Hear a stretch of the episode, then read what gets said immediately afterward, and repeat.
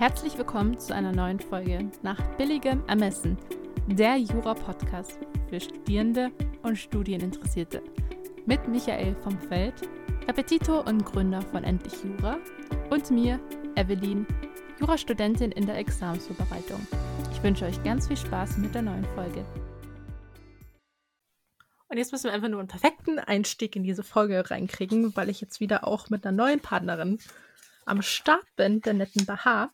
Möchtest du dich denn ein bisschen vorstellen? Ja, sehr gerne. Ähm, erstmal von mir Hallo Evelyn. Ähm, mein Name ist Bahar. Ich bin Juristin, Juristin im Arbeitsrecht und arbeite in einem Konzern. Jetzt seit zwei Jahren äh, im Beruf, seit zwei Jahren in der Praxis und lebe in Stuttgart. Komme aus dem Süden, bin auch im Süden geblieben und ja, freue mich jetzt auf die Pod äh, Podcast-Folge mit dir. Ähm, um zum kleinen Hintergrund, weshalb Bar und ich diese Folge machen. Wir haben uns über Netzwerkchancen kennengelernt und auf dem Workshop und kam irgendwie ins Gespräch, weil ich glaube, du hast meine Schönfelder Bücher im Hintergrund gesehen oder ich glaube mein Mikro. Eins von beiden, glaube ich, war es. Das waren die Schönfelder. Also ich habe diese Kasten im Hintergrund gesehen und dachte ich mir, ich habe es mit einem Juristen zu tun. Das war nicht zu übersehen. Ich habe lustigerweise eine kleine Anekdote. Ähm, damals habe ich meinem Ex-Freund irgendwie schon so ein bisschen eingetrichtert, beziehungsweise ihm beigebracht, diese roten, schön, diese roten Gesetzestexte haben nur Juristen bei sich. Also wenn du weißt, dass da jemand gerade so, so ein Täschchen, so einen fetten Wälzer rumschleppt, der studiert Jura. Da weißt du Bescheid. Und das hat er mir mal ganz lustig dann erzählt, irgendwie an einem Nachmittag. Oh, die habe ich gesehen. Ich weiß genau, dass die Jura studieren. Ich habe es wiedererkannt. Ich so, hast du gut gemacht. Ja, also ähm, das stimmt ja auch. Das haben tatsächlich nur Juristen. Einmal erkennst du Juristen wirklich an diesen dicken Batzen in der Hand mit einem schönen Täschchen oder nicht. Ähm, und auch daran, dass sie samstags morgens um sieben schon unterwegs sind, weil sie noch eine Klausur schreiben müssen. Das war für mich auch immer so ein Merkmal für Juristen, wenn ich äh, morgens um sieben Uhr in einer Unistadt Menschen äh, wach gesehen habe um die Uhrzeit oder an Bushaltestellen oder auf dem Weg irgendwo hin. Da wusste ich auch immer, okay, das, das können Juristen sein und meistens waren es auch Juristen. So schnell erkennen wir uns wieder. Aber genau, wir haben uns da über diesen Workshop kennengelernt und dann dachte ich mir, ach, ist interessant. Du warst ja davor in der Großkanzlei, hast du so ein bisschen erzählt und bist dann halt zum Unternehmen gewechselt. Und wäre mal interessant, auch die Beweggründe zu erfahren und wie du allgemein so deine Studienlaufbahn erlebt hast und was du deinem jüngeren Ich mitgeben kannst. Das jetzt so eine grobe Zusammenfassung unserer Folge. Dann können wir nämlich gerade äh, anfangen, wie du denn überhaupt auf Jura gekommen bist. Ja, können wir sehr gerne machen. Ähm, ich hatte eigentlich so Richtung Abi nicht viel Ahnung, was ich machen kann. Also ich bin jetzt nicht irgendwie ähm, so gewesen, dass ich gesagt habe, irgendwie, ich, ich schaue Barbara Salisch und ich möchte jetzt Richterin werden oder ich will Anwältin werden, das ist meine Berufung. So war das bei mir nicht. Ähm, ich hatte einfach nicht viel Vorstellung von möglichen äh, Berufen. Also ich dachte mir immer, okay, man wird halt äh, mit einem Abi und einem Studium wird man entweder Lehrer, Architekt, Arzt ähm, oder Anwalt. Also so mehr Optionen, die kamen mir damals gar nicht in den Sinn. Und ähm, zu mir muss man natürlich auch wissen, so als Hintergrund, ich bin Arbeiterkind, ich bin Migrantenkind, ich habe jetzt auch im Umfeld nicht viele Leute gehabt, die äh, schon mal studiert haben, die Akademiker waren, die mir dann aufzeigen konnten, du, hey, schau mal, ähm, es gibt noch die und die Berufsprofile, Berufsbilder, die du vielleicht auch machen könntest oder jetzt in der aktuellen Zeit hat man nicht nur fünf Möglichkeiten ähm, als Student, Studentin, sondern mehrere. Das, das hatte ich einfach nicht. Ich hatte äh, niemanden für den Austausch, konnte auch äh, zu niemandem hin und da zu fragen und war auch die Erststudierende in der Familie und ähm, habe mir dann so überlegt mit dem Abi, okay, was könnte ich machen? Bin so nach dem Ausschlussprinzip gegangen, so äh, Lehrerin, das ist, glaube ich, nichts für mich. Ich hatte damals auch ähm, Erfahrung im äh, Nachhilfe geben. Da wusste ich eigentlich sehr schnell, dass das mir nicht so wirklich Spaß macht. Und ähm, habe gedacht, okay, ich bin jemand, der sehr gerne viel redet, der gerne mit Menschen redet, der gerne auch irgendwie für jemanden einsteht und für jemanden spricht. Das klingt so ein bisschen so nach Anwalt, Anwältin. Probier's doch einfach mal.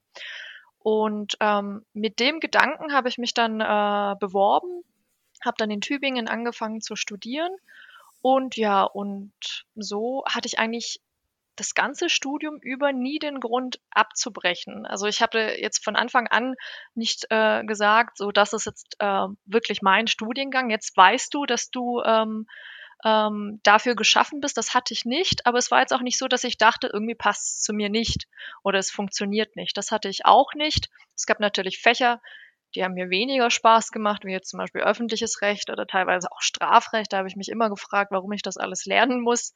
Aber es gab auch Fächer, die, die fand ich super interessant, zum Beispiel alles äh, um Zivilrecht, Arbeitsrecht. Da, da konnte ich mich dann auch drin sehen und so habe ich das dann weitergemacht und auch abgeschlossen. Das eigentlich so insgesamt zum Hintergrund. Und wie hast du die Studienzeit so erlebt? Also was waren denn so deine vielleicht Problematiken? Bist du denn so durch Hausarbeiten viel durchgefallen oder durch Klausuren? Mm, rückblickend betrachtet mm, kann ich sagen, durchgefallen bin ich, glaube ich, gar nicht. Ich bin, kann mich jetzt nicht mehr so an alles erinnern, aber das Schwierigste war für mich tatsächlich ähm, waren die Hausarbeiten weil ich ein Mensch bin, ähm, der gerne Ergebnisse sieht, der ergebnisorientiert auch arbeitet. Das äh, hatte man bei Klausuren schneller. Man hat sich fünf Stunden konzentrieren müssen. Ein paar Wochen davor ähm, hat man dafür gelernt und man ist viel schneller an ein Ergebnis gekommen. Hat das jetzt ausgereicht oder nicht? Und bei Hausarbeiten war das ja ähm, eine viel längere Zeitspanne. Ne? Man hat teilweise zwei Monate, drei Monate nur an einem Thema gearbeitet. Man musste sich reinlesen in verschiedene Kommentare, Aufsätze, Rechtsprechung und das war einfach nicht meins. Das war mir zu theoretisch, zu aufgeblasen und du konntest ja irgendwie nichts von dir reinbringen, ne? Weil wenn du zu viel Zeit hast, kannst du halt auch viel lesen und das sind ja auch immer Sachen gewesen, die schon mal dran kamen und du wusstest eigentlich, okay, eigentlich wird jetzt dieser Rechtsstreit gefordert und jetzt musst du dieses Thema aufmachen. Da konnte man irgendwie wenig selber von sich reinbringen. Das hat mir überhaupt nicht Spaß gemacht. Und der Struggle war dann für mich wirklich immer die Semesterferien. In den Semesterferien sich so langwierig mit so etwas zu quälen, 20 Seiten Text runterzuschreiben, die einfach total stocköde sind, nicht interessant auch, teilweise ne, Ergebnisse, die jeder schon kennt. Ähm, deswegen würde ich sagen, eigentlich das Schwierigste war für mich Hausarbeiten zu schreiben und ansonsten so im Rückschau das ganze äh, Studium eigentlich, ähm, dass es so lang gedauert hat das hat äh, mir schon zu schaffen gemacht, dass man lange Zeit nicht wusste, ähm, was jetzt auf einen zukommt. Wird das alles reichen äh, für das Staatsexamen oder wird es nicht reichen? Weil das ist ja jetzt bei Jura nicht so wie in einem Bachelorstudiengang, dass du mit irgendwelchen Klausuren und Punkten schon auf deinen Abschluss hinarbeitest, dass du schon eine gewisse Sicherheit hast, schon mitten im Studium, sondern ähm, du schreibst dir Hausarbeiten und Klausuren und die ermöglichen dir den Zugang zum Staatsexamen. Ähm, die versichern dir aber noch nicht das Staatsexamen. Alles stellt und fällt eigentlich mit diesen zwei Wochen äh, und den ganzen Klausuren. Und diese Ungewissheit, nicht zu wissen, ob das jetzt alles, was man all die Jahre gemacht hat, ausreichen wird. Nicht zu wissen, wie diese zwei Wochen laufen werden. Nicht zu wissen, wie das äh, sein kann. Ich finde, Jura kann man auch sehr schwer einschätzen. Man schreibt ja irgendwie fünf Stunden eine Klausur und im Nachgang kann man nie sagen, ob das jetzt gut war oder schlecht. Ich fand das auch immer ähm, sehr schwierig, wenn dann äh, Familie und Freunde, die halt äh, das Leben mit Jura nicht so kennen, immer gefragt haben, und wie ist es gelaufen? Ich konnte nie was sagen, weil es gab äh, Klausuren, da hatte ich ein super Gefühl. Ich dachte, das äh, ist echt gut gelaufen, war dann nicht so gut, war eine schlechte Note. Dann gab es welche, da hatte ich echt Bammel und dachte mir, also das wird wenn dann knapp oder ich bin tatsächlich durchgefallen und dann hatte ich plötzlich eine gute Note. Also ich halt, so ging es auch vielen Kommilitonen ähm, und Freunden. Also man hat echt kein Feeling für Jura. Man weiß nicht, ob das reicht oder nicht reicht. Und da wieder diese Ungewissheit, dieser Druck, diese Unsicherheit und das eine lange Zeit über, ne, nicht nur im Studium, im Referendariat geht das noch weiter. Das hat mir sehr zu schaffen gemacht, muss ich sagen. Das war so mein Hauptstruggle um mal auf diese Hausarbeiten-Thematik kurz zurückzukommen. Ich habe auch das Gefühl, bei einer Klausur kann man sich eher abheben. Klar, jeder lernt hoffentlich irgendwie das Gleiche. Aber bei einer Hausarbeit ist es eher viel mehr dieses Teamwork. Also du kannst dir irgendwie klar machen, jeder hat irgendwie, wenn du in einer Gruppe das irgendwie bearbeitest, klar, keiner schreibt jetzt irgendwie vom anderen ab, aber natürlich verwendet man die gleiche Literatur, die gleiche Lösungsskizze, vielleicht geht der eine einen Nebenstrang weiter oder anders, aber es ist ja schon irgendwie das Gleiche. Und dann ist es ist ja bei Jura immer so, je schlechter die anderen sind, desto besser bist du ja selber. Mhm, ja. Und ich glaube, das ist halt einfach so richtig schwierig von der Hausarbeitenproblematik. Ja, also diese Konkurrenzsituation ist immer da. Das wird ja auch an einem von Anfang an vermittelt. Ich weiß Ja. noch, ich kann mich an meine erste Vorlesung erinnern. Das war Strafrecht AT beim Professor Herrn äh, Kühnle. Kennt man wahrscheinlich aus dem Kommentar. Lackner Kühn, oder? Kühl, Mhm. Kühl, nicht Kühnle, Entschuldigung. Äh, Lackner Kühl, genau. Der Herr Kühl äh, ist äh, Professor gewesen in Tübingen und ähm, seine ersten Worte waren an uns, ähm, Erstis, schaut nach links und nach rechts. Ähm, diese Leute werdet ihr in ein paar Wochen nicht mehr sehen. Und da hat schon ähm, so äh, der Konkurrenzkampf angefangen. Ne? Es, es, es ist ein harter Studiengang, es ist ein harter Kampf. Äh, nur die wenigsten äh, schaffen es oder gehören zu den Guten. Also schau, dass du diesen Kampf überlebst. Und ähm, das hat sich dann halt auch bemerkbar gemacht, wenn man mal irgendetwas im Teamwork gemacht hat oder jetzt zur Hausarbeitenzeit, Mhm. wie du es gesagt hast. Da kommt man ja mit vielen ins Gespräch, auch im Gang, in der Bib und jeder hat was zu sagen und jeder hat mal da die Fußnote entdeckt und da was gelesen oder was auch immer oft vorkam, was mich super genervt hat, so, ah, mein Vater ist Anwalt, der hat mir gesagt, dass das das Hauptproblem ist oder hier, ich arbeite nebenberuflich in der Kanzlei, äh, deswegen habe ich mehr Recht oder weiß ich eher, in welche Richtung das Mhm. gehen kann. Du willst vielleicht im Austausch was machen im Team. Das ist bei Hausarbeiten tatsächlich möglich, aber es ist auch schwierig bei Jura, weil du es dann wirklich mit schwierigen Menschen zu tun hast oder mit Menschen, die halt äh, permanent unter Druck sind und Angst haben zu versagen und halt äh, auch dann hohe Ansprüche an sich haben, weil das System so schwierig ist. Ich habe das Gefühl auch, wir sind vielleicht 80 Prozent der Jurastudenten, Studentinnen sind bestimmt auch einfach nur Besserwisser. Ganz einfach. Mhm. Und dann bettelt man sich irgendwie so um die Lösung, wer hat dann irgendwie mehr Recht.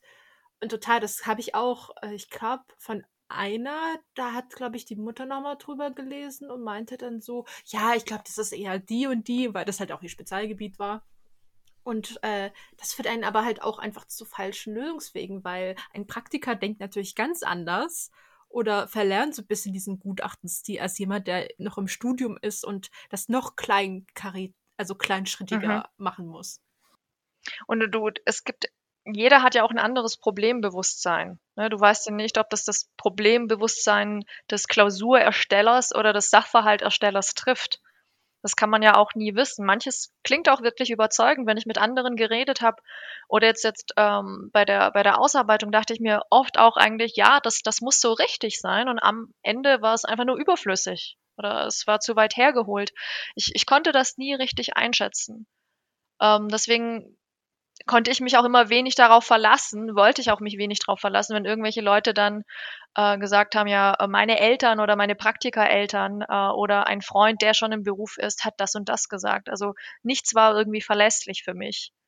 Und solche Kommentare haben aber auch zum Beispiel bei mir dazu geführt, dass ich immer mehr als Einzelgänger gearbeitet habe, weil ähm, das, das, das hat bei mir nicht gefruchtet, weil es hat bei mir so ein schlechtes Gefühl ausgelöst, wie ähm, habe ich jetzt hier keinen Beitrag im Team oder in unserer Lerngruppe, weil ich niemanden habe, den ich fragen kann.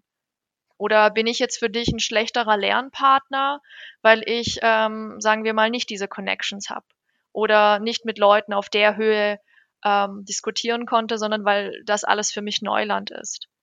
Also das, das hat bei mir nie, ist bei mir nie gut angekommen. Wenn Leute so äh, gekommen sind mit, ich habe das da gezeigt, der hat es für mich überflogen. So jetzt rückblickend betrachtet war das vielleicht auch jetzt ähm, keine gute Reaktion von mir. Man kann ja von anderen lernen, man sollte ja auch von Praktikern lernen. Das ist ja eigentlich was Schönes, wenn jemand irgendwie einem helfen möchte, Tipps geben möchte, da eine Richtung zeigen möchte. Aber ähm, bei mir in den jungen Jahren und halt auch mit viel Unsicherheit und weil man sich halt auch ein bisschen so komisch vorkommt in diesem äh, etwas elitären Umfeld, ähm, hat das nicht gut gewirkt, muss ich sagen. Ich habe dann sehr schnell sehr viel immer alleine gemacht. Verstehe ich total, auch insbesondere, ich glaube, zu deiner Zeit wahrscheinlich weniger verbreitet. Aber ich merke, dass bei mir sowas wie Jodel oder so ist halt schon eine bekannte Studenten-App. Und wenn dann irgendwie die Hausarbeitszeit losgeht, sind dann so viele Fake-Angaben dann plötzlich, die natürlich anonym gepostet werden und die Leute so sehr irgendwie verrückt machen, mhm. weil es heißt, ja, ich habe ja unbedingt diesen ganz wichtigen Kommentar gesehen und den werdet ihr sowieso nicht finden. Und dann rennen alle Leute und fragen sogar am Lehrstuhl nach, wegen diesem einen Kommentar oder wegen diesem einen Aufsatz, der überhaupt gar nicht existiert. Mhm. Und das ist echt extrem krass, wie manche einem echt ein Bein stellen. Daher verstehe ich total diese Einstellung, wie bei uns Bücher versteckt worden sind. Ich bin dann auch immer ganz gerne, wenn ich gesehen habe, okay, ich mache jetzt Schluss, ich gehe jetzt nach Hause, pack meine pack die Bücher einfach an der richtigen Stelle zurück und sehe, dass dann da irgendwie Kommentare versteckt worden sind. Ihr siehe irgendwie im Zivilrecht Bücher von Öffrecht, weil da auch parallel die Hausarbeit für Öffrecht lief. Dann habe ich mir die halt geschnappt und habe die dann halt wieder zurückgestellt, weil ich mir dachte, ey, sorry, aber so assi, das will ich irgendwie vereiteln. Mhm. Ja, war bei uns auch ähm, Normalität. Also, ähm, so Nicht-Juristen, äh, Außenstehende fragen ja immer so, so auf Partys oder so oder mhm. in Cafés. Du sag mal, stimmt das, das, was man über Juristen sagt, dass ihr äh, Bücher voreinander versteckt oder Blätter rausreißt? Und da muss man traurigerweise dann wirklich sagen, ja, das stimmt. Leider Gottes ist es so. Es sind nicht alle so. Klar gibt es auch total ehrliche, korrekte äh, Kommilitonen, mit denen man gemeinsam echt gut lernen kann, sich gegenseitig unterstützen kann. Aber es gibt halt auch die andere Sorte. Und ähm, da ist meiner Meinung nach Schuld daran das System und auch das, was von den äh, Professoren teilweise vermittelt und auch vorgelebt wird. Eben mit dieser Aussage. Also ich habe das Gefühl, das wird irgendwie jedem Prof beigebracht mit schauen Sie nach links, schauen Sie nach rechts und irgendwie auf einer To-Do-Liste, die Sie in der ersten Vorlesung alle abhaken müssen. Ich habe das von jedem Prof gehört. Und das ist irgendwie anscheinend deutschlandweit mhm. so. Das ist ja eigentlich schrecklich, ne? Wenn man sich überlegt, was, was, was erreichst du eigentlich mit so einer Aussage? Was, wie hast du jetzt diesem jungen Menschen mit diesem Satz geholfen? Gar nicht, im Gegenteil weil das willst du ja eigentlich gar nicht hören. Du bist frisch irgendwie aus dem Familienhaus ausgezogen, du hast große Erwartungen, du hast Träume oder vielleicht war dieser Schritt auch für dich gar nicht einfach. Vielleicht musstest du viele wichtige Entscheidungen treffen in den jungen Jahren, musstest einen Studentenkredit aufnehmen, hast plötzlich Schulden äh, in dem Alter und äh, musstest eigentlich schon äh, viel opfern, äh, allein um studieren zu dürfen. Und dann äh, kommst du da an und das heißt hier, das ist ein harter Kampf und du musst den alleine durchstehen statt irgendwie gesagt zu bekommen, äh, ja, herzlich willkommen, äh, wird eine spannende, schöne Zeit für euch. Es wird zwar nicht schwierig, aber ähm, zieht das durch. Schaut, dass ihr euch Hilfe holt. Schaut, dass ihr Freundschaften schließt. Schaut, dass ihr Kontakte habt. Schaut, dass ihr euch gegenseitig unterstützt. Weil man braucht Hilfe. Man braucht mentale Hilfe. Man braucht Freunde, mit denen man sich gemeinsam auskotzen kann, mit denen man gemeinsam an diesem Strang ziehen kann. Weil das alleine durchzuziehen mehrere Jahre, das ist nicht einfach. Und man muss es sich nicht noch mal schwieriger machen, indem man sich da komplett alleine lässt mit diesen ganzen Problemen. Also es kann anders gehen, es kann anders gehen, aber ja. Es sind ja keine Pädagogen, sondern leider nur Professoren. Total. Es geht halt auch nicht äh, nur um diesen Beistand, aber ich finde, es ist auch einfach super sinnvoll und hilfreich, wenn man weiß, okay, ich bin jetzt krank oder besuche diese Vorlesung nicht weiter, weil mir der Dozent nicht weiterhilft mhm. mit seiner Vorlesungsart. Äh, dass die dann allen so die wichtigsten Info irgendwie weitergeben, weil ihnen die Vorlesung extrem viel bringt. Oder man hat halt mal nicht aufs schwarze Brett geschaut und verpasst falsch äh, fast die wichtige Ankündigung wegen einer Klausur oder so. Mhm, mh das hat mir im, im, Studium extrem viel weitergeholfen und da war ich extrem dankbar. Man kann halt nicht immer alles irgendwie im Blick mhm, behalten mhm, und überall da sein. Ja.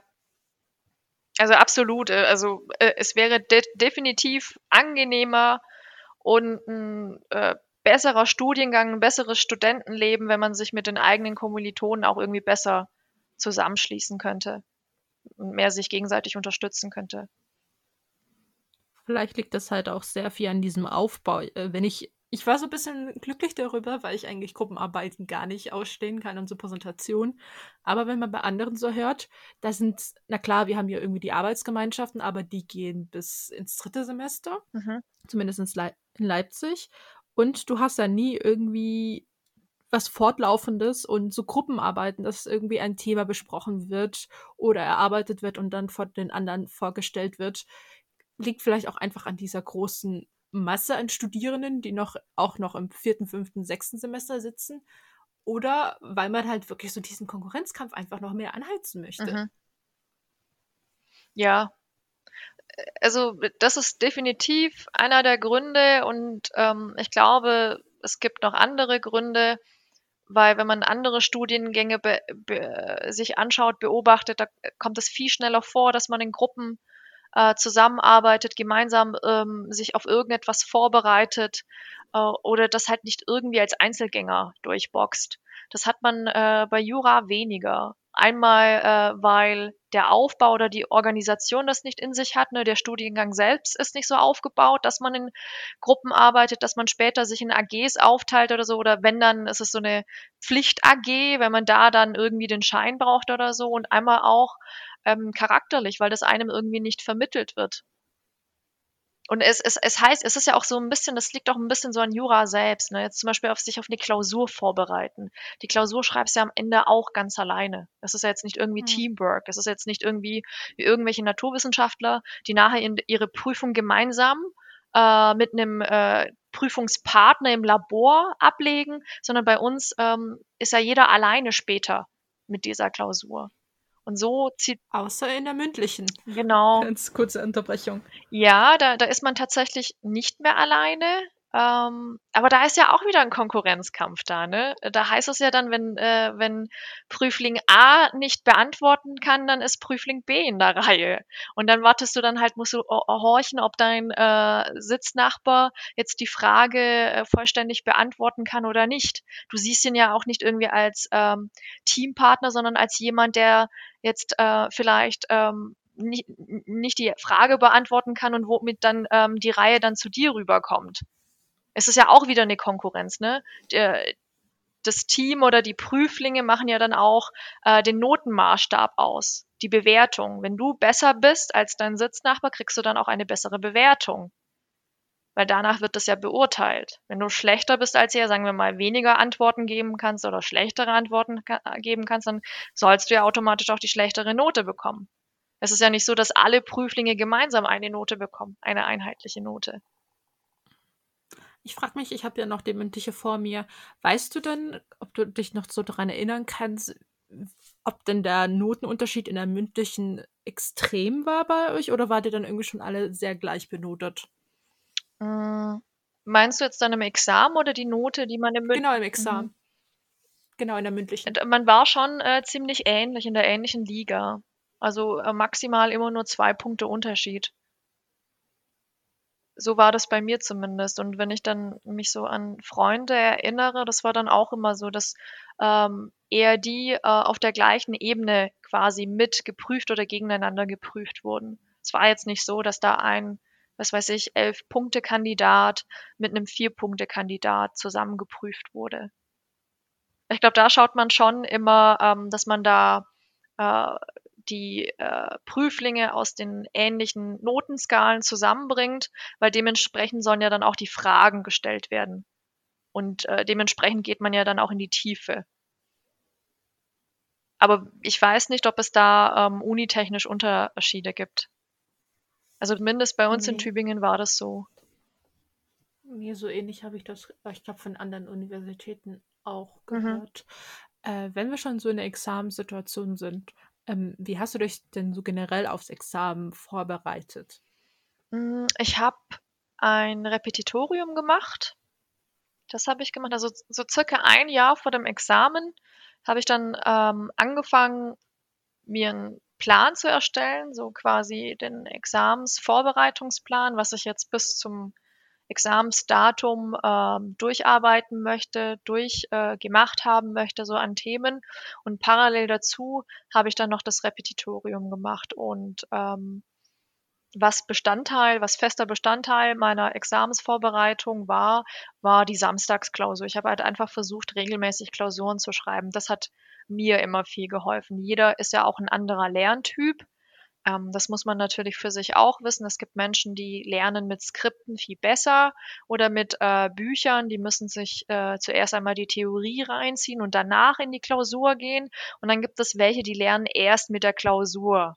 Und ich habe zu dieser zweiten Sorte gehört. Also ähm, Skripte haben mir immer wenig gesagt. Also äh, das alles mal von vorne bis nach hinten zu lesen in Lehrbüchern oder in Skripten.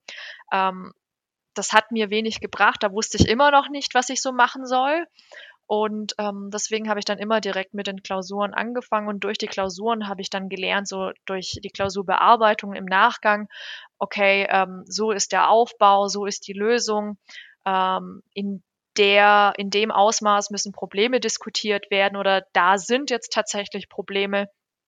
Dadurch konnte ich dann mich ähm, so richtig drauf vorbereiten. Das habe ich in einer gewissen Regelmäßigkeit gemacht. Dann gab es in Tübingen auch immer Probeexamen. Ich weiß nicht, wie das in äh, anderen Universitäten ist. Immer äh, vor einer Examenskampagne, einige Wochen vorher, gab es ein Probeexamen.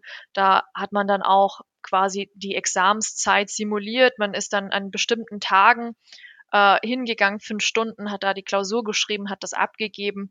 Und das hat mir zum Beispiel auch sehr viel geholfen, um so meinen Stand einzuschätzen, äh, um einfach zu wissen, okay, bin ich da jetzt zum Beispiel durchgekommen äh, oder nicht? Oder gibt es einen Bereich, wo ich noch sehr wackelig bin, wo ich ein bisschen mehr vielleicht machen sollte? Das war für mich so gut, ähm, darüber das dann zu sehen. Aber so insgesamt kann ich sagen, ein Jahr braucht man, glaube ich, Minimum schon.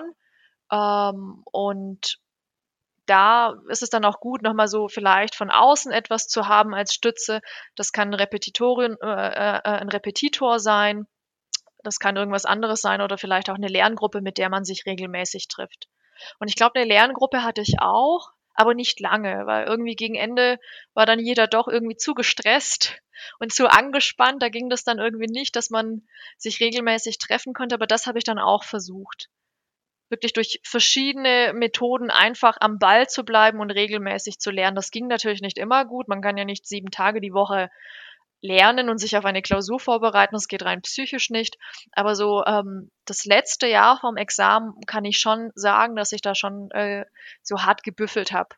Also es, das war dann nichts mehr mit lockeres äh, Unileben und was weiß ich, Donnerstagabends dann irgendwie äh, feiern gehen oder was trinken, sondern nee, es war alles so äh, stupide geplant und nach der Planung habe ich dann das letzte Jahr auch gelebt.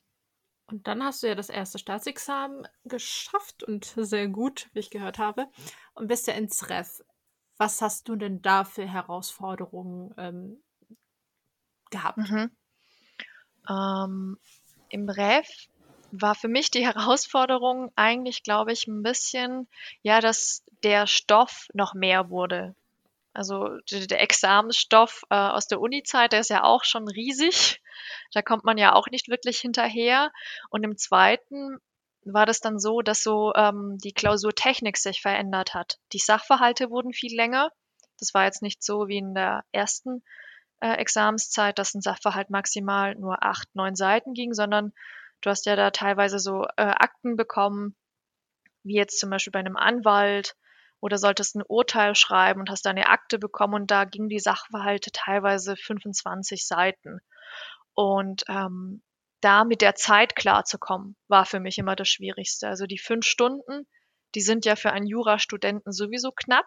Das war immer mein Empfinden. Und im zweiten Examen hat sich diese Zeitspanne nicht verändert. Es ist immer noch bei fünf Stunden geblieben. Aber das, von, was von einem abverlangt wurde, das wurde mehr. Ich meine, die rechtlichen Inhalte, die wurden immer noch abgefragt. Und dann kam jetzt auch noch mehr Sachverhalt dazu. Und äh, im zweiten Examen ist es auch so, dass dein Schreibstil sich verändert. Du sollst immer äh, in verschiedenen ähm, Zeitformen äh, die Klausur aufbauen. Und das nochmal dann auch wirklich äh, im Blick zu behalten und dementsprechend dann auch die Klausur aufzubauen, äh, aufzubauen und runterzuschreiben unter Zeitdruck. Das war halt das Schwierige für mich. Sofort den Sachverhalt lesen, Sachverhalt erfassen, Probleme erkennen, wissen, wo man jetzt nachgucken muss, welche äh, Paragraphen, Gesetze abgefragt werden. und dann alles nochmal in den Fließtext äh, runterschreiben und das alles halt in fünf Stunden. Das war für mich so das Schwierigste. Die Zeit hat einfach oft nicht ausgereicht. Aber so ansonsten ähm, muss ich sagen, ist das äh, Referendariat viel, viel angenehmer als das Studium. Also sonst ähm, inhaltlich, thematisch habe ich mich jetzt nicht überfordert gefühlt. Vielleicht liegt es auch daran, weil man ähm, jetzt weniger Unsicherheit hat, weil man ja schon mal einen Abschluss in der Tasche hat. Man hat ja schon eine Sache geschafft. Diesen Abschluss kann ja keiner wegnehmen. Du hast dir ja auch selber bewiesen, ähm, dass du das kannst. Und ähm, mit dieser Sicherheit, mit dem Wissen gehst du dann viel gelassener durch das Referendariat, weil du weißt, du kannst eigentlich schon was und jetzt kommt noch etwas, was drauf aufbaut. Und ähm, irgendwie hast du dann auch viel mehr Vertrauen in dein Können irgendwie. Du gehst da gelassener rein. Und ähm, wie gesagt, das Einzige, was mich da genervt hatte, war dieser Zeitdruck und halt, ja, dass man halt wieder Klausuren schreiben muss, wieder ein äh, Examen schreiben muss, äh, obwohl man das ja schon äh, lange hatte, dass man wieder sich beweisen muss. Das ist ein bisschen so das Nervige. Aber ansonsten ist eigentlich ähm, die Ref-Zeit, das kann ich allen Studierenden sagen, wirklich angenehm. Weil du hast auch Abwechslung. Du bist ja in den Stationen immer in der Praxis.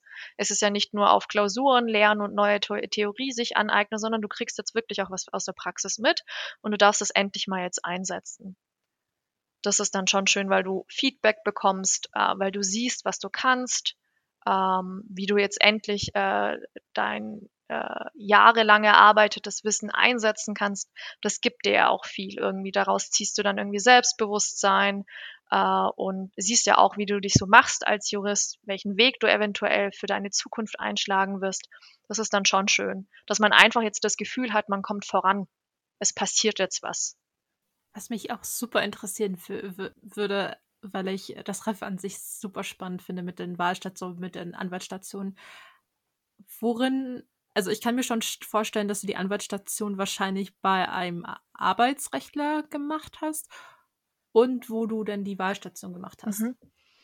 Ähm, ich habe meine Anwaltsstation, beide Anwaltsstationen in äh, zwei unterschiedlichen Kanzleien gemacht und äh, bei beiden habe ich auch nur Arbeitsrecht gemacht. Also das war aber gewollt. Für mich war einfach irgendwie von vornherein klar, dass das so etwas ist, ein Bereich ist, wo ich mich echt wohlfühle und womit ich mich auch irgendwie so persönlich identifizieren kann. Deswegen wollte ich unbedingt da Erfahrung sammeln und ähm, auch sehen, wie ich da selber im Beruf sein kann. Deswegen war ich da ähm, einmal in einer Kanzlei, die nur Arbeitnehmervertretung gemacht hat und bei der zweiten war ich in einer Kanzlei, die nur Betriebsräte äh, beraten hat. Da geht es dann um das kollektive Arbeitsrecht, das hatte ich dann gemacht. Und meine Wahlstation, ähm, die habe ich äh, bei der Außenhandelskammer der IHK in Belgien gemacht. Also das hatte mit Jura eigentlich wenig zu tun, aber ich wollte einfach bei der Wahlstation was anderes machen, was komplett anderes. Und ähm, da hat sich dann ja die Möglichkeit für mich ergeben, weil ich meine Verwaltungsstation bei der ähm, Industrie- und Handelskammer Stuttgart gemacht hatte, bei der IHK. Und ähm, das fand ich ziemlich interessant, weil man nicht irgendwie komplett juristisch arbeitet, sondern auch viel äh, mit anderen Themen aus der Wirtschaft zu tun hat. Und ähm, da hat man dann auch mit vielen anderen äh, Berufsprofilen zu tun. Und das fand ich echt interessant, muss ich sagen. Endlich durfte man mal so raus aus der Jura-Bubble. Und da gab es mal so eine Messe äh, mit vielen ähm, Auslandsvertretungen der IHK aus den verschiedensten Ländern. Und da hatte ich mich dann einfach äh, beworben in ein paar Ländern und geklappt hatte es dann in Belgien da hatte ich dann die Wahlstation gemacht. Finde ich aber super spannend, aber ich glaube, bei mir würde dieses Finanzielle so richtig Angst machen. So wie finanziere ich mir das? Belgien ist, glaube ich, nicht ganz so billig. Mhm. Ja, das war für mich natürlich auch ein Thema. Ne? Also zum Beispiel, äh, ich hatte mich auch beworben äh, in London und ähm, das war zum Beispiel etwas, da hatte es nicht geklappt, da hatte ich eine Absage bekommen, aber ähm, da war ich dann auch froh, eine Absage bekommen zu haben, weil ähm, ich wusste nicht, wie ich mir das äh, hätte finanzieren können. Ich meine, es ist halt England. Mhm. Ähm, bei Belgien war das Gute dann, ähm, der Flug nach Belgien ist zum Beispiel nicht so teuer. Ähm, das konnte ich mir irgendwie selber finanzieren. Und ja, klar, dort jetzt nochmal ein WG-Zimmer zu mieten und auch sonst ähm, im Monat irgendwie klarzukommen, da haben mir tatsächlich dann meine Eltern geholfen, teilweise auch meine Schwester.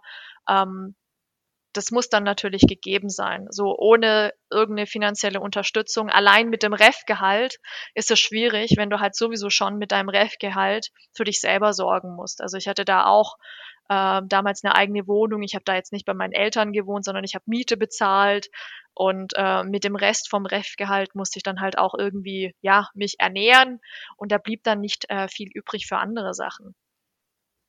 Aber dann gibt es ähm, vielleicht, ja, ähm, ich habe da mich auch zu wenig erkundigt gehabt, äh, muss ich ganz ehrlich sagen. Es gibt auch viele Stationen, auch im Ausland, äh, wo du eine zusätzliche Vergütung zu deinem Ref-Gehalt bekommst. Also da äh, würde ich mich echt informieren und mich nicht sofort irgendwie äh, von dieser wirtschaftlichen Frage abschrecken lassen. Weil ich habe auch dann äh, Kommilitonen erlebt, ähm, die dann, was weiß ich, nach China gegangen sind oder irgendwo anders, ähm, größtenteils in Unternehmen, die haben dann ähm, ja nochmal ein extra Gehalt äh, zu ihrem äh, Ref-Gehalt bekommen. Und da ging es dann, glaube ich. Und es ist eine kurze Zeit. Ne? Die Wahlstation, die geht nicht so lang, ich glaube nur drei Monate. Uh, das kann man dann, glaube ich, gut handeln, wenn man dann irgendwie noch ein bisschen Urlaub mit einplant, gegen Ende, vor allem vom mündlichen, dann äh, nimmt man sich auch gegen Ende Urlaub, so habe ich das gemacht und so lang, also die komplette drei Monate war ich sowieso nicht in Belgien, sondern viel kürzer, darüber geht es dann schon. Also man kann das irgendwie machen. Es gibt da verschiedene Möglichkeiten und man, man sollte es wirklich ausprobieren. Am Anfang hat man so ein bisschen so den Gedanken so, wer, wer wird mich schon Refi nehmen und mich doch auch noch dafür bezahlen, weil ich ja noch nicht so viel kann? Ich habe ja noch nicht den vollständigen Abschluss, aber so ist es nicht. Unternehmen zahlen dafür. Zum Beispiel, ich arbeite jetzt selber auch in einem Unternehmen und wenn es kommen auch äh, Referendare zu uns äh, für die Wahlstation und ähm, die kriegen dann auch nochmal ein zusätzliches Gehalt von uns. Hast du denn während des Refs irgendwie noch nebenbei gearbeitet, weil sie nicht Klausuren korrigiert oder noch in einer kleinen Kanzlei? Ähm, ich habe nebenbei gearbeitet, ja, ähm, aber jetzt nicht juristisch, sondern es war anders. Äh, das war was anderes. Es war ein Bereich aus der Sozialbranche. Und zwar war ich da ähm, Jobcoach. Das hieß damals so. Äh, das war ein Verein, der sich äh, um äh, Frauen ohne Abschluss gekümmert hat und da ging es darum, die zu unterstützen, um sie wieder in den Arbeitsmarkt zu integrieren. Also unqualifizierte Frauen sollte man äh, dann äh, versuchen, äh, ja, qualifiziert genug für gewisse Tätigkeiten zu machen. Man hat dann die auf Schulungen geschickt, äh, man hat dann mit denen besprochen, wie sie Bewerbungen schreiben können, äh, wo sie sich bewerben können. So etwas habe ich gemacht äh, neben dem Referendariat. Klingt aber auch ziemlich spannend. Dann haben wir ja das erste und das zweite Examen durch mhm. und dann bist du ins Arbeitsleben gestartet. Du hast mir ja erzählt, äh, dass du ja in der Großkanzlei warst und was dir denn da nicht so mhm. gefallen mhm. hat. Also das war hm, so groß jetzt, wo ich war, das war jetzt keine Großkanzlei, aber ähm, das war eine Kanzlei dieser großen Beratungsgesellschaften. Ich weiß nicht, ob das jemandem was, äh, was sagt, zumindest wahrscheinlich den Praktikern. Es gibt ja die Big Four, diese Steuer- und Wirtschaftsprüfer. Ähm, die haben auch ihre eigenen äh, Rechtsanwaltskanzleien und ähm, in einen davon habe ich gearbeitet. Da habe ich dann äh, angefangen, den Berufseinstieg gestartet, quasi im Arbeitsrecht als Rechtsanwältin. Und ähm, in diesen Kanzleien hat man gearbeitet nach Großkanzleistrukturen. Also das bedeutet, ähm, du hast keine feste Arbeitszeit, du hast zu arbeiten, solange es Arbeit gibt, ähm, oder du hast halt da zu bleiben, solange dein Partner noch da ist. Ähm, wenn es sein muss, wenn Aufträge kommen, äh, wenn gewisse Mandate ähm, eilen, dann war das da eine Selbstverständlichkeit, dass du dann abends um 20 Uhr noch gearbeitet hast ähm, oder in deinem Urlaub noch deinen äh, Laptop hochgefahren hast und da auch was gemacht hast. Das war so dort die Arbeitsmoral. Ähm, das war mir nicht so ganz bewusst, als äh, ich dort angefangen hatte. Ähm, ich weiß jetzt nicht, wie das bei euch in Leipzig ist oder wie das jetzt aktuell ist, aber äh, im gesamten Studium wird ja einem auch irgendwie so oft gesagt, so man, man hat es geschafft, wenn man es äh, in die Justiz schafft oder in eine Großkanzlei, ja, mhm. weil ähm, die verlangen eine, einen gewissen Notendurchschnitt und du hast dann super Einkommen. Das, das sind, wenn du es da hin äh, geschafft hast, ja, wenn du da landest, dann, dann, dann gehörst du zu den Coolen. Also dann, dann hast du es wirklich geschafft. Und das hatte für mich irgendwie so einen Reiz. Ich, ich konnte mir nicht viel darunter vorstellen. Ich, ich wusste zwar natürlich, dass man da auch dann mehr arbeiten muss, dass das natürlich auch äh, eine gewisse Gegenleistung äh, verlangt. Ähm, aber ähm, ich wollte es irgendwie mir selber beweisen. Ich wollte irgendwie sagen können, ich gehöre auch zu denen, die das schaffen, die, äh, die sich das aussuchen können, ne? die jetzt nicht unbedingt äh, dann äh, zufrieden sein müssen, dass sie überhaupt einen Job haben, sondern die sich das aussuchen können. Und ähm, deswegen wollte ich es da ausprobieren. Bin dann auch mit ganz äh, super viel Aufregung und viel Neugier dahin und habe dann aber sehr schnell gemerkt, ähm, dass es nicht so meine Welt ist. Also, dass ähm, dieses Leben von Großkanzlei von außen wunderschön ist. Man arbeitet in, schön, arbeitet in schönen Gebäuden, äh, man hat ein super Einkommen, ähm, alle sehen sehr schick aus, alle sind sehr smart, alle wissen ganz genau, wie sie sich nach außen verkaufen müssen, wie sie zu reden haben, aber im Inneren äh, wie es dann ist unter Kollegen, wie da die Zusammenarbeit ist oder was da überhaupt das Verständnis von Zusammenarbeit ist, was da das Verständnis von Weiterbildung, von Förderung ist, das war etwas, womit ich nicht klar kam. Also da habe ich dann gemerkt, nee, ich passe da überhaupt nicht rein. Die passen auch überhaupt nicht zu mir. Ähm, ich muss da wegkommen. Und da war es dann so, dass ich nach fast eineinhalb Jahren dann gewechselt habe. Und dann hat es dir da besser gefallen in der anderen Firma? Genau, also dann, ähm, ich habe auch ähm, zur Anfangszeit von Corona habe ich gewechselt. Also ich weil, weil man in der Kanzlei keine festen Arbeitszeiten hat und da generell eigentlich immer ähm, ja mehr arbeiten muss jetzt als in einem Unternehmen, ähm, wollte ich einfach ins Unternehmen gehen und ähm, ich wollte einfach auch ein bisschen raus aus dieser Jura-Welt.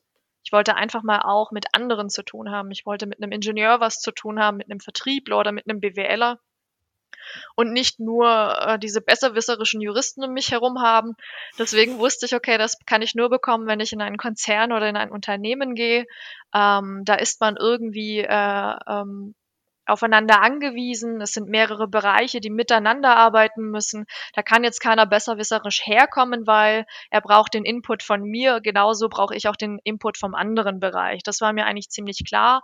Und äh, im Unternehmen hast du natürlich ähm, feste Arbeitszeiten. Zumindest kommst du mit einer 40-Stunden-Arbeitswoche gut hin. In der Kanzlei ist es anders. Und das ist äh, auch unabhängig davon, wie groß die Kanzlei ist. Genauso auch äh, der kleine Ein-Mann-Kanzlei kann sich jetzt nicht immer erlauben, um 16 Uhr schon Feierabend zu machen. Und das Gleiche gilt auch für die Großkanzlei. Im Unternehmen ist es anderes. Äh, vor allem ab einer bestimmten Größe, wenn du einen Betriebsrat hast, da, da darfst du gar nicht die Arbeitszeit auch überschreiten. Und da hatte ich mich dann äh, genau in äh, einem Unternehmen beworben, auch wieder für Arbeitsrecht. Mir war es halt immer sehr wichtig, in meinem Bereich zu bleiben und da halt äh, weiterzukommen. Und ähm, da bin ich jetzt auch seit jetzt fast einem Jahr und bin bisher eigentlich auch ziemlich glücklich. Ja, sehr schön zu hören. Ähm, zum Schluss würde mich sehr interessieren, was du denn deinem jüngeren Ich so ein bisschen auf dem Weg, du hast ja jetzt diese ganzen Strapazen mitbekommen, mitgemacht, was du deinem jüngeren Ich auf den Weg geben würdest. Oder ja. den jungen Studierenden hier. Ja. Ja, ich, ich, ich habe mir das eigentlich auch überlegt, so rückblickend betrachtet, gibt es so einige Sachen im Studium, die ich anders gemacht hätte. Ähm, aber die ich zum Beispiel auch Dinge, die ich gerne gewusst hätte, die ich aber zu dem Zeitpunkt nicht wissen konnte, weil mir die Erfahrung gefehlt hat oder weil es auch nicht Menschen gab um mich, ähm, die mir das gesagt haben. Ähm, meinem jüngeren Ich, der jüngeren Bahar, damals in Tübingen, äh, würde ich gerne ähm, sagen, einmal, dass sie wissen sollte, dass die Examensnote nicht alleine ihre Qualifikation bestimmt später für den Beruf. Das gilt für alle, die Jura studieren, ähm, weil es heißt ja immer von Anfang an bis zum Ende, die Note bestimmt, ob du gut mhm. bist. Und das ist einfach nicht richtig. Und ähm, das würde ich zum Beispiel allen, die jetzt Jura studieren, gerne sagen wollen. Natürlich gibt es ein Punktesystem. Dieses Punktesystem hat eine Bewertung mit äh, sehr gut, gut, befriedigend, ausreichend. Und nach diesem Punktesystem wird wenigstens zumindest bestimmt, ob du jetzt, ähm, sagen wir mal, als Staatsanwältin, Staatsanwalt oder Richter, Richterin arbeiten kannst. Aber das ist ja ein kleiner Anteil der dann später äh, die Berufswelt ausmacht. Also viele der Absolventen gehen in die Wirtschaft, gehen in die Verwaltung äh, und jetzt weniger äh, in die Justiz. Aber selbst da, deine Note alleine macht nicht deine Qualifikation aus. Also die sagt nicht, ob du jetzt wirklich gut bist oder schlecht bist.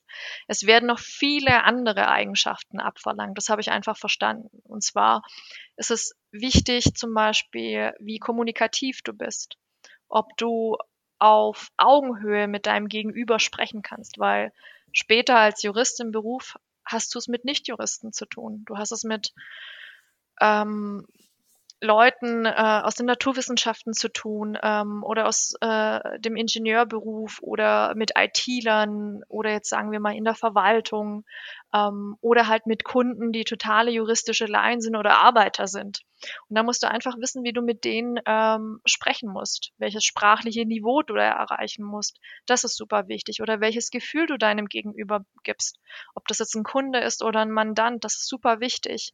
Wie teamfähig du zum Beispiel bist. Das, das ist etwas, was wir im Studium überhaupt nicht lernen. Wir sind ja nur Einzelgänger. Ähm, kannst du es eigentlich mit anderen zusammenzuarbeiten? Kannst du Aufgaben teilen? Kannst du Verantwortung teilen. Das ist zum Beispiel super wichtig später, wenn du im Unternehmen Jurist sein möchtest. Weil da äh, klappt das nicht so mit dem Einzelgänger sein. Man ist immer in einem Team. Oder ähm, bist du zum Beispiel kritikfähig? Bist du konfliktfähig? Das ist auch mal super wichtig. Das habe ich erst später im äh, Job gesehen und auch gelernt, vor allem äh, durch meine Erfahrung in dieser Kanzlei. Ähm, viele Juristen sind auch sehr äh, schnell gekränkt, wenn sie mal kritisiert werden oder wenn mal ihre Meinung nicht geteilt wird. Da kommt man dann zum Beispiel äh, bei gewissen Themen nicht voran, weil dann plötzlich das Thema der Ego des Gegenübers ist. Und das ist auch etwas, was dich in einem Job sehr hemmt.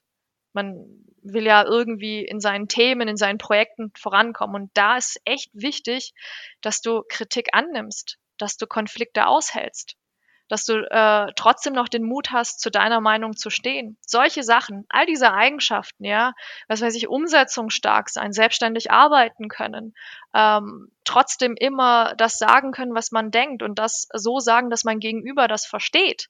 Das sind alles Eigenschaften, die machen deine Position, deine Stelle nachher im Job als Praktiker aus, nicht allein die Note. Wenn du eine super Note hast, aber all diese Eigenschaften äh, nicht besitzt, dann kann man mit dir kaum arbeiten. Und das würde ich einfach äh, meinem jüngeren Ich sagen wollen. Du bist gut mit noch vielen anderen Eigenschaften. Das wirst du alles sehen, aber alles hängt nicht nur an deiner Note. Die Note ist vielleicht eine Tür, ja, die dann geöffnet wird, um damit du ins Berufsleben gehen kannst. Aber du brauchst noch viel mehr und du kannst auch noch viel mehr. Und das, was du jetzt zum Beispiel als Student schon besitzt, das ist auch schon mal was. Einfach zu wissen, ich habe teilweise schon was, womit ich auch arbeiten kann, womit ich gut sein kann. Wenn du, sagen wir mal, gesprächig bist, wenn du keine Probleme hast, auf Menschen zuzugehen, wenn du Netzwerker bist, das ist super, dass du diese Eigenschaften schon besitzt. Das würde ich einfach meinem jüngeren Ich geben wollen.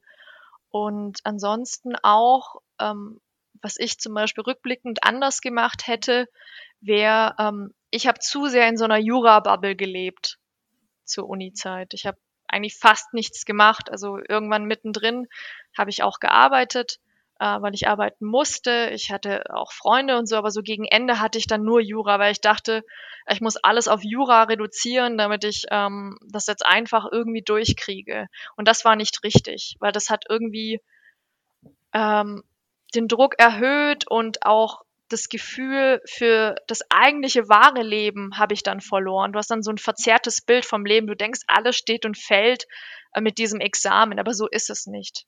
Deswegen würde ich einfach sagen, kommt raus irgendwie aus der Jura-Welt, äh, aus diesem Jura-Bubble, lernt andere Menschen kennen, macht auch noch andere Dinge, sei es ein Nebenjob oder ein Hobby. Schaut, dass ihr Dinge macht, woraus ihr auch irgendwie euer Selbstwert ziehen könnt. Ne? Weil Jura gibt ja irgendwie wenig Feedback. Du machst und machst und machst, aber du weißt ja noch nicht, ob das was bringt. Und das ist jetzt zum Beispiel kein optimaler Zustand für dein Selbstbewusstsein. Ne? Du ziehst irgendwie keine Erfolge du ziehst kein Selbstbewusstsein, sondern deine Zweifel, die bleiben da eigentlich, die werden auch immer größer. Deswegen würde ich echt empfehlen, Dinge zu machen, die dir zeigen, dass du irgendwie was geschafft hast, irgendwie, wo du dich entwickelst. Vielleicht irgendwie, dass du in, in einem Job, in einem Nebenjob, wo du was anderes machst, vielleicht aber auch in einer Kanzlei, wo du dann äh, im, in diesem Nebenjob siehst, okay, ich habe jetzt heute was geschafft, ich habe meinem Anwalt geholfen oder jetzt in einem anderen Bereich, ähm, ich habe das und das erledigt, dass du einfach daraus irgendwie Erfolge ziehst. Das kann aber auch ein Hobby sein. Lernen komplett neues Hobby, keine Ahnung, geh joggen, äh, werd zum Jogger oder äh, lerne ein Instrument und schau einfach, dass du mehr kannst und auch mehr bist als nur dieses Jura. Weil sonst, wenn du in dieser, ich würde mal sagen, kleinen Jura-Welt bist, dann ähm, verlierst du irgendwie das Gefühl für alles andere im Leben und das ist es halt nur nicht. Und der dritte Tipp wäre wirklich, ähm, fang an, mit Praktikern dich auszutauschen. Schau, dass du irgendwie Einblicke bekommst. Fang an zu netzwerken. Das ist sehr wichtig, weil ähm, wir kriegen ja ein Bild vom Juristen, vom Volljuristen nur von Professoren und Theoretikern. Äh, und das eine sehr lange Zeit. Und die machen nur einen kleinen Teil der Arbeitswelt aus. Wie viele von uns werden Professoren oder wollen das überhaupt werden? Das muss man sich jetzt mal auch fragen. Und die vermitteln einem Anforderungen und Erwartungen und das Bild eines Juristen, das überhaupt nichts ähm, mit der Wirtschaftswelt oder mit der Welt der Praktiker zu tun hat. Deswegen würde ich echt raten, tauscht euch aus mit Praktikern, geht in irgendwelche Netzwerkveranstaltungen oder tretet da ein. Ähm, Schaut, dass ihr eure äh, Stationen sowohl im Studium als auch im Ref tatsächlich auch bei Praktikern macht. Also ich habe das immer gemacht und ich habe auch viel immer aus äh, dieser Zeit gezogen. Es gibt ja auch ähm, Kommilitonen, die zum Beispiel alle Scheine nur von einer Stelle nehmen oder nachher im Ref äh, dann alle Anwaltsstationen nur bei äh, einem Anwalt machen oder kaum hingehen und sich das bescheinigen lassen. Das ist natürlich jedem selbst überlassen. Ich will jetzt nicht sagen, ob das richtig oder falsch ist, aber es entgeht einem sehr viel. Ich habe aus diesen verschiedensten Erfahrungen mit den unterschiedlichsten Praktikern immer sehr viel für mich rausgezogen und auch für meine Zukunft. Einfach zu sehen, okay, kann ich mich so vorstellen oder nicht? Finde ich den gut als Juristen oder nicht? Warum finde ich den gut? Finde ich den gut, wegen seines Auftretens, wegen seiner Sprache oder dem Gefühl, äh, was er mir gibt oder aus was sonst. Das, das, das, das zeigt ja einfach, was, äh, was einen guten Juristen ausmacht oder was wir noch alles können oder zu bieten haben, anstatt nur das, was wir jetzt äh, in den Unis sehen. Das würde ich so mitgeben, meinem jüngeren Ich. Eigentlich sind das perfekte Schlussworte. Vielen Dank für das Interview, Bahar. Sehr gerne. Dein LinkedIn-Profil wird natürlich unten in den Shownotes ver verlinkt. Wer weiß, vielleicht hören wir uns ein anderes Mal wieder. Ja, sehr gerne. Äh, vielen Dank für die Einladung, äh, für den Podcast. Es ist mein erster Podcast, muss ich sagen. Und ja, äh, ich habe es sehr genossen. Man merkt dir das übrigens überhaupt gar nicht an. Echt, okay, das ist gut. Also ich, ich war schon sehr, äh, etwas nervös am Anfang, muss ich sagen. Und ähm, ich habe mich auch gut vorbereitet. Also ich habe mir extra so ein paar Notizen gemacht. Das ist, glaube ich, auch so klassisch für Juristen. Unvorbereitet nirgendwo reingehen, immer irgendetwas aufschreiben. Aber die waren jetzt gar nicht nötig, weil man so gut ins Gespräch gekommen ist und weil das alles irgendwie so, ja, äh, seinen Gang gefunden hat. Das ist schön zu hören. Dann verabschieden wir uns und hören uns das nächste Mal. Tschüss. Tschüss.